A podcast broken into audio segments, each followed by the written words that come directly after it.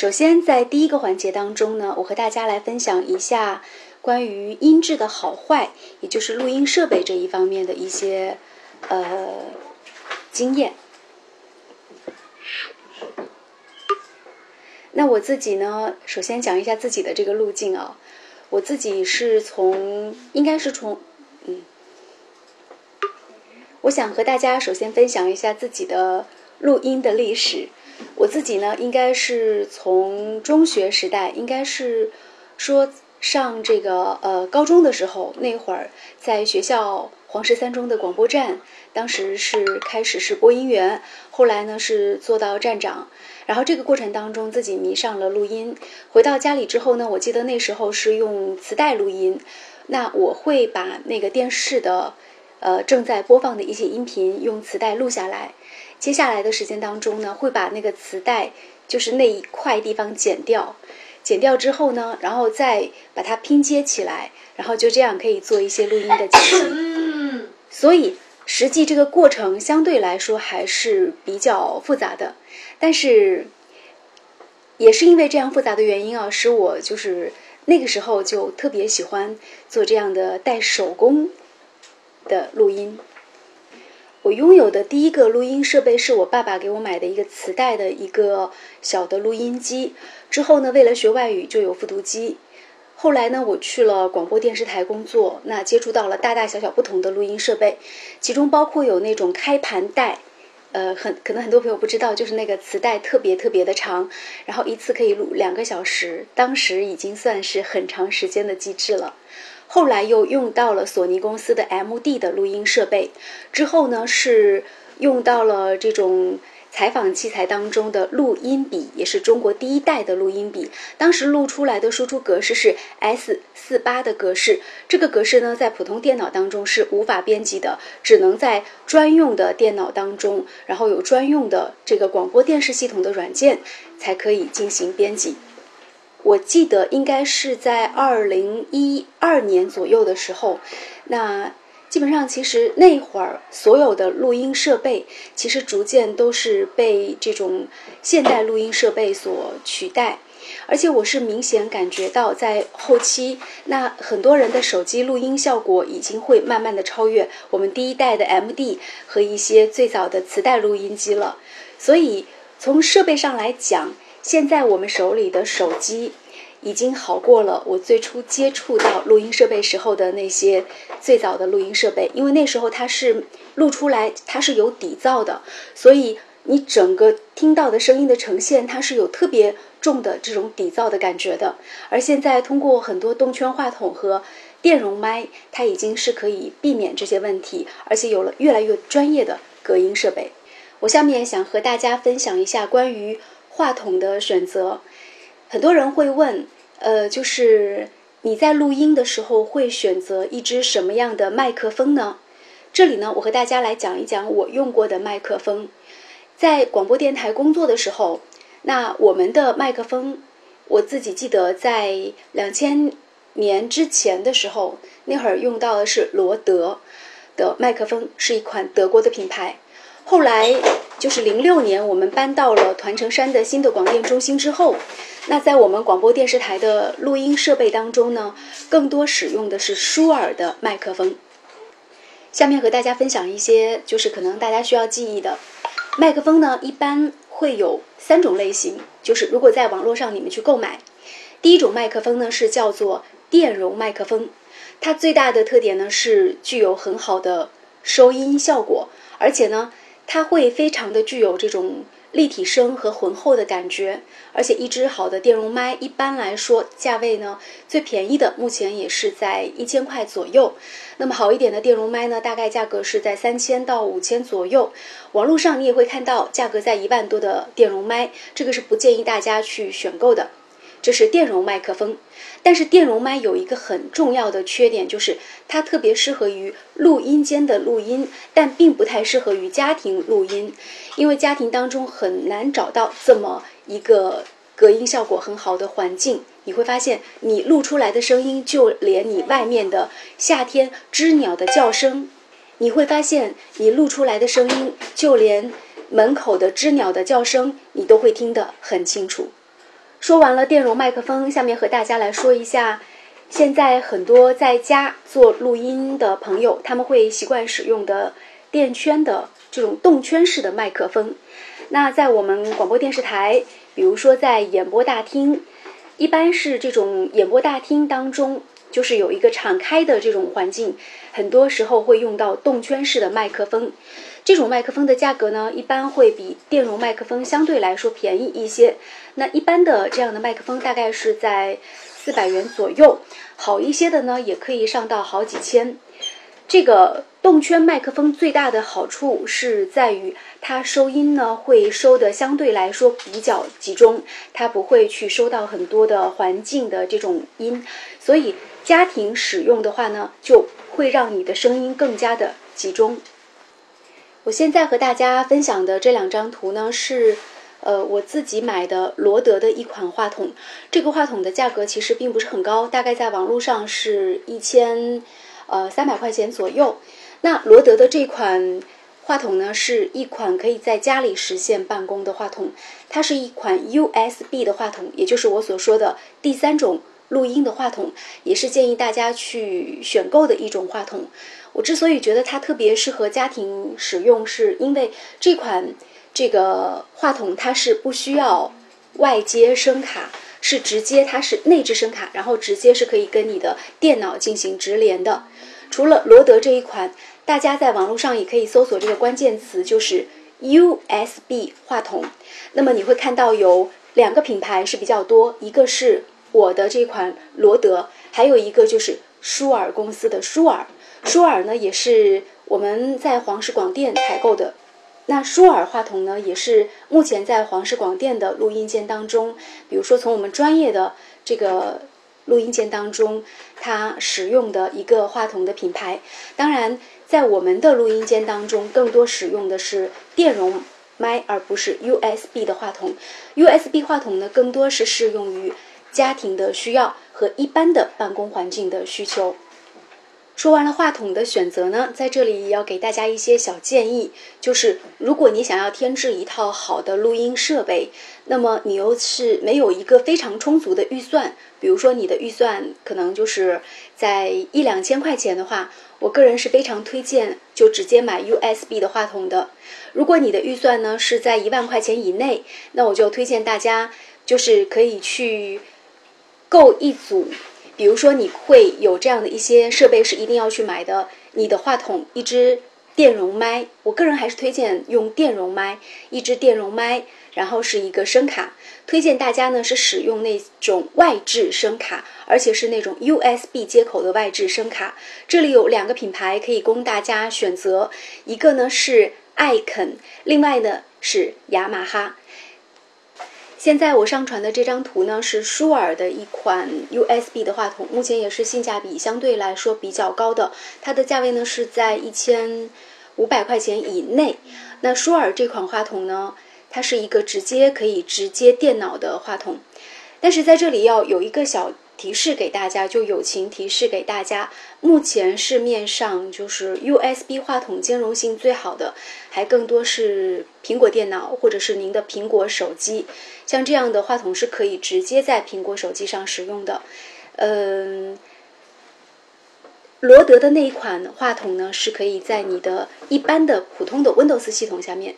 来运行的，所以大家在选择 USB 话筒的时候，一定要跟店家问清楚，它能不能在你的电脑上进行使用。那说完了话筒还有声卡，下面想和大家交流一下关于耳机和这个音箱的推荐。那关于耳机跟音箱，有些朋友觉得这个不是特别重要的一件事情啊，但是对于我来说，我觉得其实耳机还是挺重要的。嗯，目前市面上所可以买到的，像索尼的这种耳机，嗯，还有森海系列的森海塞尔系列的耳机，还有铁三角系列的耳机，都是还不错的。在这里，就是我自己个人有一个小经验，如果你要买耳机和监听设备的话，我个人不太推荐啊。就是如果你是买耳机的话，尤其是你如果是个人买耳机的话，我是不推荐那种蓝牙耳机的。因为我到目前为止还没有找到一款这个蓝牙耳机能够跟那个就是线的耳机有相同的效果。很多人习惯是用一个音箱来做监听，如果是用音箱监听的话呢，普遍来说，市面上现在所出现的漫步者，呃，或者是不见不散的音箱，都是不错的选择。一般来说，价位在两三百块钱，就是有一个挺好的这种。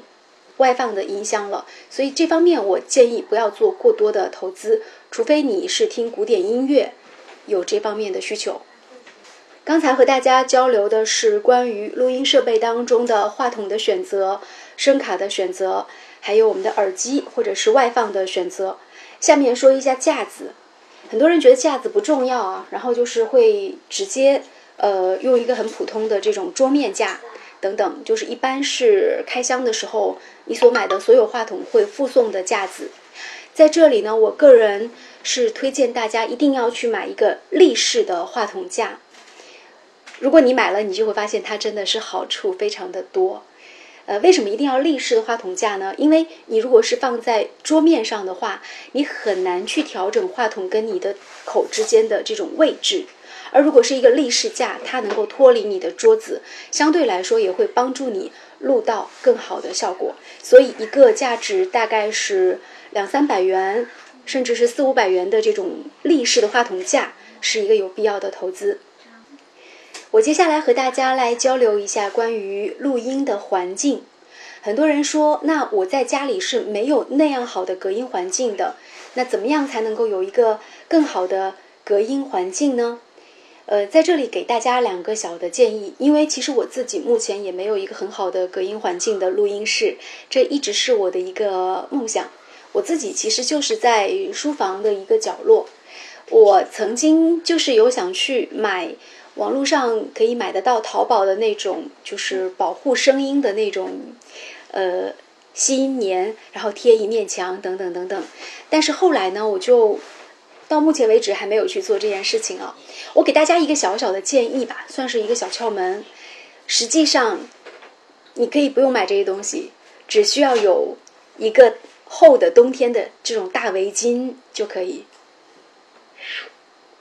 那具体的做法是什么呢？你可以在你的就是你的录音的这个背后，在你的身后，你坐的位置的后面，然后呢就放一个衣架。当然，衣架是肯定是挂起来的。你你用一个架子给它挂起来，然后呢，在那个衣架上面就放上一个比较大的长的这种围巾，要厚重一点的质地的，就放到后面。呃，如果可能的话，在你坐的，在你的这个右手边也放一个这样的架子，然后裹上一个厚的围巾。你要相信这个真的，它录出来的效果，大家可以试一下。会非常的好，而且它会有专业录音间的效果。因为我们通常说像那种那种毛线的这种东西，它是会有一定的吸音效果的，而且跟这个消音棉效果是类似的。我接下来和大家交流一下关于录音的输出格式，因为格式设置不对，对音质也会受到一个比较大的损害。基本上来说，你的录音输出的格式，这个文件越大。它的音质就会越好，这是有道理的。我举个简单的例子，比如说你用普通的录音软件去录，很多时候那个有一些 WAV 格式，它的效果就会比 MP3 的格式的录音的音质还要好。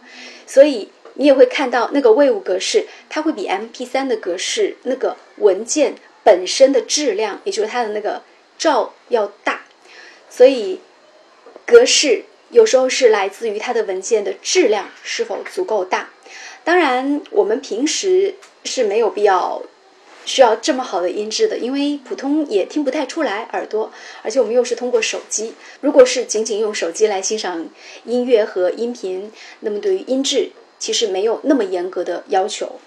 关于录音，我再来回答几个通常会常见的问题，简单来回答一下。第一。录音的时候可以边放音乐边读吗？No，这个我们专业做录音的话，那么一定是先录语言，然后再进行合成音乐的。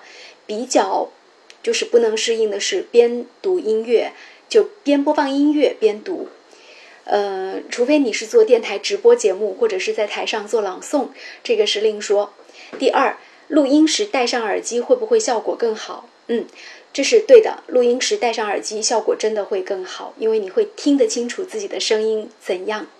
还有一点就是换个软件能不能改善录音的效果？嗯，好，关于软件，马上就要说到这方面。待会儿跟大家来推荐一个软件。还有一点就是朗诵之后需不需要美化声音？这个就是以后如果有视频的课程，或者是朗诵以后需不需要美化声音？以后如果有见面的机会，可以跟大家做一些面对面的交流啊。因为那个软件该怎么用，其实语音好像很难去讲清楚。呃，使用什么样的话筒最合适？是不是越贵越好？当然不是，话筒适合你自己就好了，你用的舒服就好了。嗯，不一定是越贵越好，因为从录音的角度专业来说，那你的声卡、你的线其实都是有讲究的。但是从现在我们习惯的用手机来听音乐和听声音来说，对于话筒。的价格其实没有那么高的要求，我个人推荐就是大概是在呃一千块左右上下，就是一个比较不错的话筒，会很好的声音。还有家庭环境录音，声音怎么样？干净清晰。你首先要选择一个比较安静的地方进行录音，这是最最重要的一点。好，在这里呢和大家推荐两款最常用的。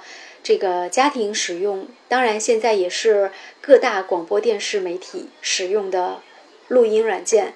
一个呢是叫做 Adobe Audition，另外一款呢是叫做酷 Edition。这两款软件呢，和大家来分别做一个介绍。首先看到第一张图，那个绿色的代表的就是 Audition。这款软件它最大的优点是在于格式的兼容，无论你是什么样的格式，哪怕是以 MP4，它也会很快的，就是把里面的录音的音频提取出来，然后做一些简单的编辑工作。另外一款呢是叫做 Cool Edition Pro，这款软件呢是在呃我之前工作的广播电视台使用的一款。这个软件，而且我记得当时我们的工程师跟我们说，这个软件是我们单位买来的。这两两款软件在网络上都可以找到不同的版本，大家可以下载。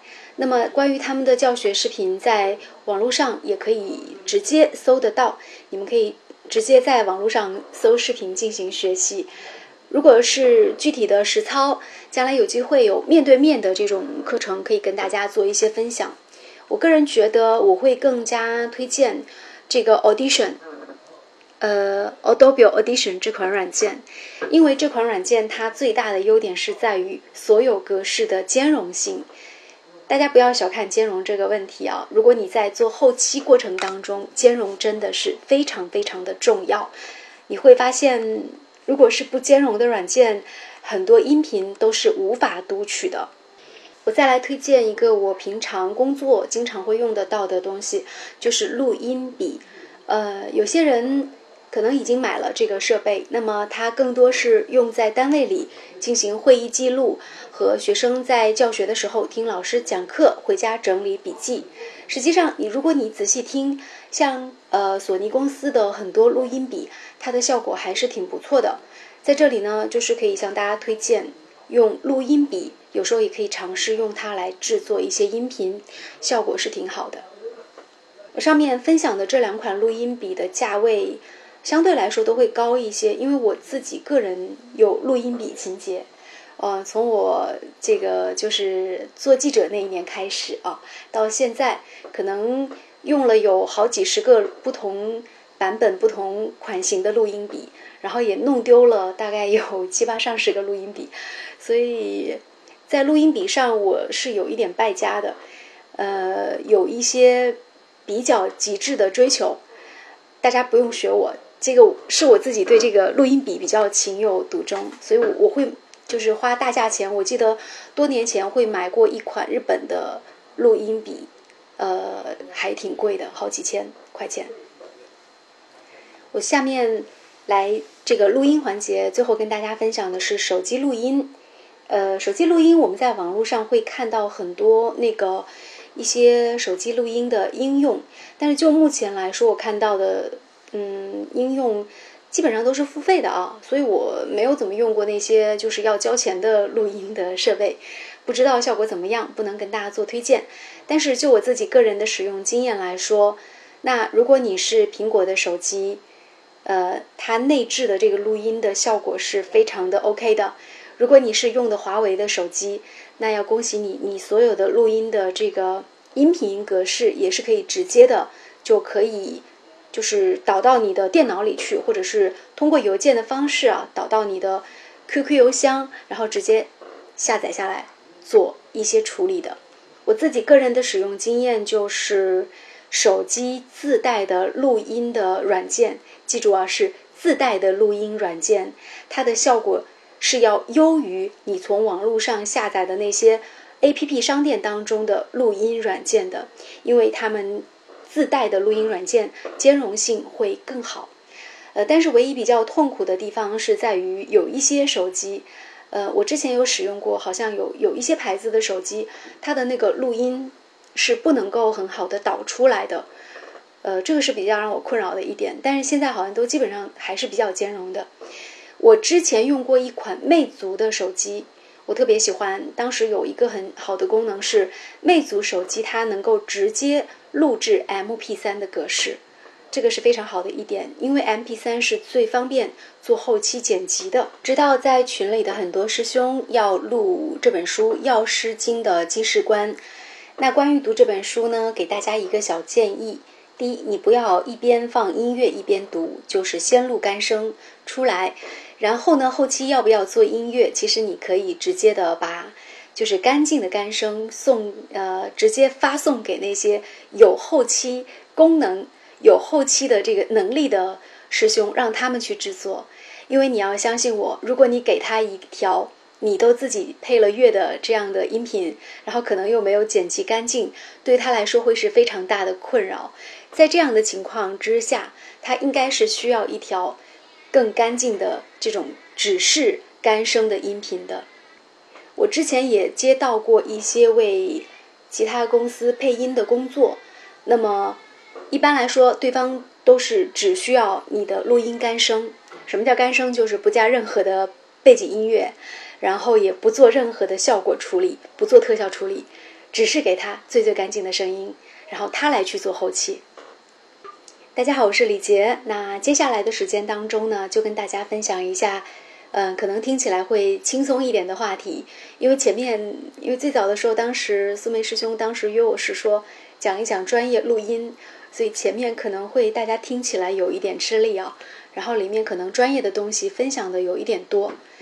接下来呢，就是跟大家讲一讲录音的一些小技巧，呃，说话的艺术，呃，可能这个环节就会更轻松一些，因为我知道我们是要做录音，就是比如说录书《药师经》的记事观这本书，我们在做这样的一些音频录制的时候，一定要注意有一点哦，就是你是在录音，大家一定要记住，录音和你站在舞台上作为一个朗诵者。去分享那个音量控制，它是绝对不一样的。简单来说呢，就是当你要录音的时候，那你更多要听的是什么呢？就是比如说你用耳机或者是回放的时候，你感觉好像是跟你自己在娓娓道来的感觉，这是最好的。好像是对面有一个人，大概跟你站的也就不会超过三米远，然后你在跟他说话的。这样的音量控制就可以了。这个跟在舞台不一样，舞台上是你在说话，你要感觉整个场子都是你的，那这种音量的控制是绝对不一样的。所以，首先，如果你要录音，平时你的音又很高，把声音可以稍微的放低一点点。第二呢，就是可以学会多用虚声来说话。那有人会问，什么是虚声？呃，举个简单的例子啊，比如说这句话就是，我们有一首歌是关于大海、故乡，对吧？如果我们用实声去说，那它是非常雄壮的大海，那它是这样的，就是大海，故乡，对不对？比较铿锵的。如果是虚声，你就会念成大海，故乡，更有情感，就是多用有情感的表达。在你出生之前，你的情感先动，呼吸先动。呃，第三就是要注意说话的语调。关于说话的语调，前面有个朋友他有问到那个调值的问题，就是方言怎么破？我待会儿单独回答这个问题啊。总而言之，就是说话要抑扬顿挫。第四就是微笑。嗯，大家注意到没有？就是所有的歌手上台，还有朗诵者上台，一开始第一件事情，他不是试话筒，他肯定是要面带笑容。因为简单的一句话，你笑着说，跟你垮着脸是两种不同的效果。举个例子，比如说我们同时说一句话，说：“今天我的心情很好。”如果我们是不笑的说，可能是怎么说呢？你会说成：“今天我的心情很好。”这是一种。那接下来我笑着说，大家能不能感觉到我的表情？今天我的心情很好。你有没有注意，当我笑的时候，我的声音是脆的，而更脆的语言通常会更亲切。第五点呢，就是吐字要清晰。关于吐字清晰，关键就是口播操的练习。这个是关于唇舌的一些练习，我们要争取让自己的整个唇齿更加的有力。关于唇舌怎么练习，这个就是好像我觉得很难讲清楚啊。必须是面对面，然后来带大家做一些示范。第六，语速可以慢一些。大家注意，微信里面的语音是最好慢一些的。就像你面对话筒，或者是面对录音设备，你的声音经过电声传递出来之后，那么它整个的清晰度就是没有那么清晰的。所以我自己有实验过。当我不带麦克风去跟孩子们上课，或者是在课堂里讲课的时候，我的语速其实相对可以快一些。但是如果我带了麦克风，那么我一旦快起来，这个麦克风通过放音器传递出去，这个整个的声音就会混掉。所以，如果你要表达的话，那么在你朗读的时候，尤其是读书会的这样的。朗读文章，请你语速可以适当的慢一点。最后呢，就是要注意说话时候的逻辑。比如说，一句话能说清楚的，那么在微信语音当中，呃，就是不要说第二遍。当然，这个也是见仁见智的一件事情啊。嗯，我觉得很重要的一点就是你要多听自己的语音。我的声乐老师曾经告诉过我说。为什么很多人会感觉到唱歌有跑调的毛病呢？其实，你仔细听，你会发现说他不是唱的不到位，也不是学的不到位，是耳朵不够好。只要你的耳朵够好，你的调值的问题其实都可以得到一定的解决。所以在大家开口之前，可以多听听一些你喜欢的范本，听一些正确的语言范本，那么你也可以取得很好的进步。我接下来的时间当中回答一下之前大家的一些提问。第一个问题是如何控制气息，让语音的语速有抑扬顿挫的感觉？这个问题呢，我想和如何调整乡音，也就是一四两个问题归类到一起来做一个解答。怎么样才能保证整个播音状态当中的这种呃抑扬顿挫呢？我想请大家先跟着一起来念一下这四个词：祖国伟大，山河美丽，风调雨顺。大家注意一下哈，就是尤其是后面两个词“山河美丽”跟“风调雨顺”，它都是我们普通话当中的阴阳上去四个音，对吗？所以，如果说你想使你的声音变得抑扬顿挫，尤其是说，如果说你想很好的改变你的乡音的问题，那么最重要的就是要去练习你的调值。有人会说，调值很简单嘛，不就是啊啊啊啊？对，但是您能想清楚，其实这个简单的啊啊啊啊，它不是那么好读的。我不知道大家有没有听过很多外国人，然后在学中国话的时候，比如说我们记得很多老外学中文，他会说：“你好，我是来自美国的。”然后你就会一下听出来说：“哦，你是个外国人，对吧？”呃，为什么会出现这种情况？那是因为外国人他即便是学会了中文，但是他没有办法掌握中文的发音的调值，所以他能读出那句话，但他没有调值。大家还记不记得？比如说咱们，呃，有色，嗯，就比如说咱们有色普通话哈，都很有特点，他都会这样说：“去哪里噻？你回不回来呀？我跟你说噻。”好，我姑且不说这个普通话里边会不会那个卷舌音、翘舌音、平舌有问题啊，但是这个有色普通话它的调值也是有问题的，它能不能够把调值读得更准，就确定了它的普通话能不能说得更加。调值准不准，决定了你的普通话能不能抑扬顿挫。大家坐飞机的时候都听过空姐的播音吧？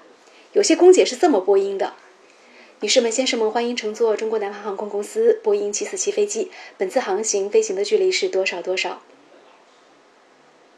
大家听到我刚才那段话会什么感觉？我是用没有调值的方式去播的。那么整个的感觉就是好像你的头上有一团云一直在笼罩着你，但有调值会怎样呢？每一个字音都到位，它应该是这样的。女士们、先生们，欢迎乘坐中国南方航空公司波音747大型飞机。本次航班是由北京飞往新加坡，本次飞行航行的距离是多少多少多少？大家有没有注意到？如果有了调值，整个的。感觉就不同了，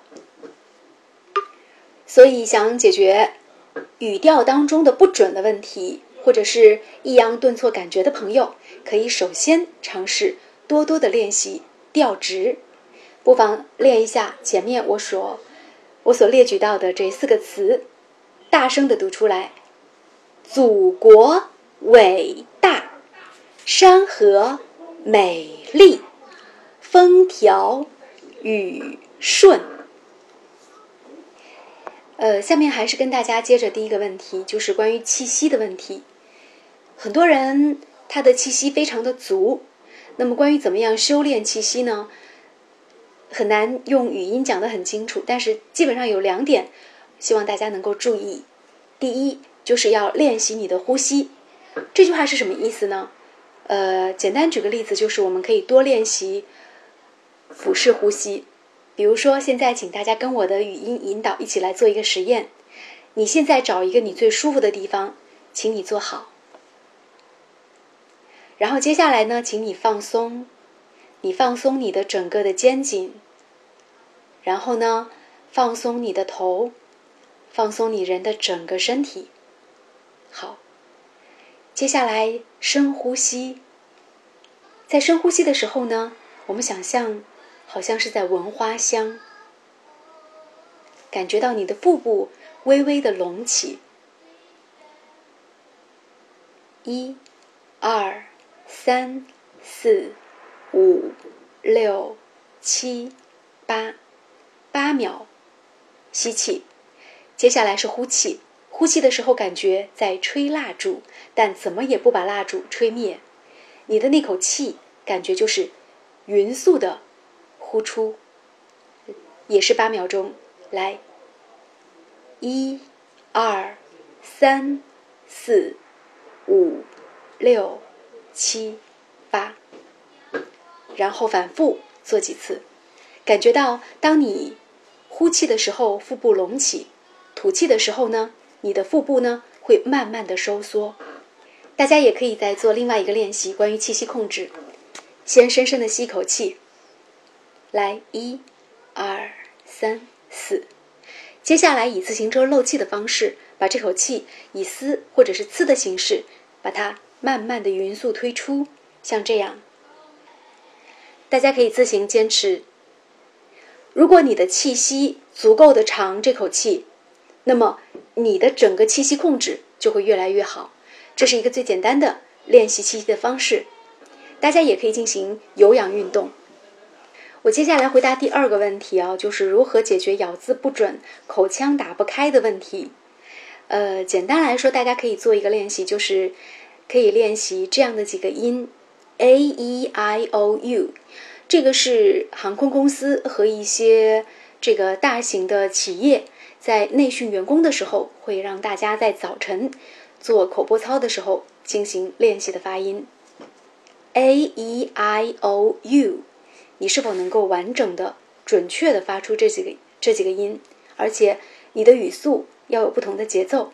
比如说，一开始你可以慢一点，a e i o u，接下来可以快速，a e i o u，a e i o u。我再来回答一下第三个问题，关于如何停顿，还有语速保持在什么水平比较合适。这两个问题应该说是一个问题，呃，关于语速这个问题，其实刚才已经跟大家有做交流。那看你是在什么样的场合，你要是播新闻，我们一般来说一分钟呢，新闻联播是要求大概是两百六十个字。我自己观察凤凰卫视，它可以到一分钟三百个字。所以语速在什么样的水平线上，每个人会有自己不同的标准。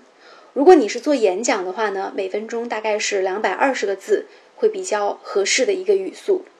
如果说你是平时做录音的话，我个人建议是平均每分钟大概是在两百三十个字到两百四十个字之间，会是一个比较好的语速。关于停连的问题呢，嗯，在线下课程当中，我会带着学员把一些文章。然后去做一些分段，然后会做一些分类，这样的话呢，可能看得更清楚。关于怎么样停连，一个基本的观点就是，如果在你没有特别熟练的情况之下，你要读一篇文章，你还是要稍微动一下笔的。那么就是要去做一些停连的记号。这些记号怎么做？呃，以后可以如果有线下的分享，可以跟大家做更多的分享。最后来回答情绪这个问题啊，我看看时间，好像二十点五十八分，呃，距离我们结束还有大概是两分钟时间。如何调动朗读当中的情绪呢？这个问题，我觉得，嗯，每个人会有自己不一样的感觉吧。我自己的小建议就是，如果情绪不好的时候，就不要去读书了。那么，情绪怎么样去调动呢？呃，找到自己最舒服的那个状态。我个人自己的建议就是，我的这个情绪一般是我睡觉以后，会情绪是比较好的，就是稍微的安静一下，静一会儿，然后再去读，这个情绪也还不错。所以，如果你要去朗读的话呢，建议在前面的几分钟不要被打扰，让自己安静下来，然后再开口。你可以给自己做一个简单的冥想。好，谢谢大家在今晚，呃，聆听了这样的一次关于录音还有语音该怎么样去做一些提升的分享，也希望在今后大家的这个朗读还有录音都会有各自的提高。那非常感谢大家的聆听和陪伴，今天的分享我们就进行到这里。最后想送给大家一句话啊，就是其实朗读这件事情呢，就好像是我们看中国画一样。文似看山不喜平，最重要的就是要错落有致，有高有低。所以呢，落到其实我们刚才大家提出的任何问题，那就是其实没有一种标准是正确的。那关键是你要找到属于你自己的方法。最后要提示大家一点，就是读任何的文章，做任何的演讲，热情 （passion） 是非常重要的。你有热情，就能感染到。你身边的那些聆听者，你要有热情，你就能感染到那些你身边的聆听者。好，今天晚上的分享就进行到这里，大家晚安，再见。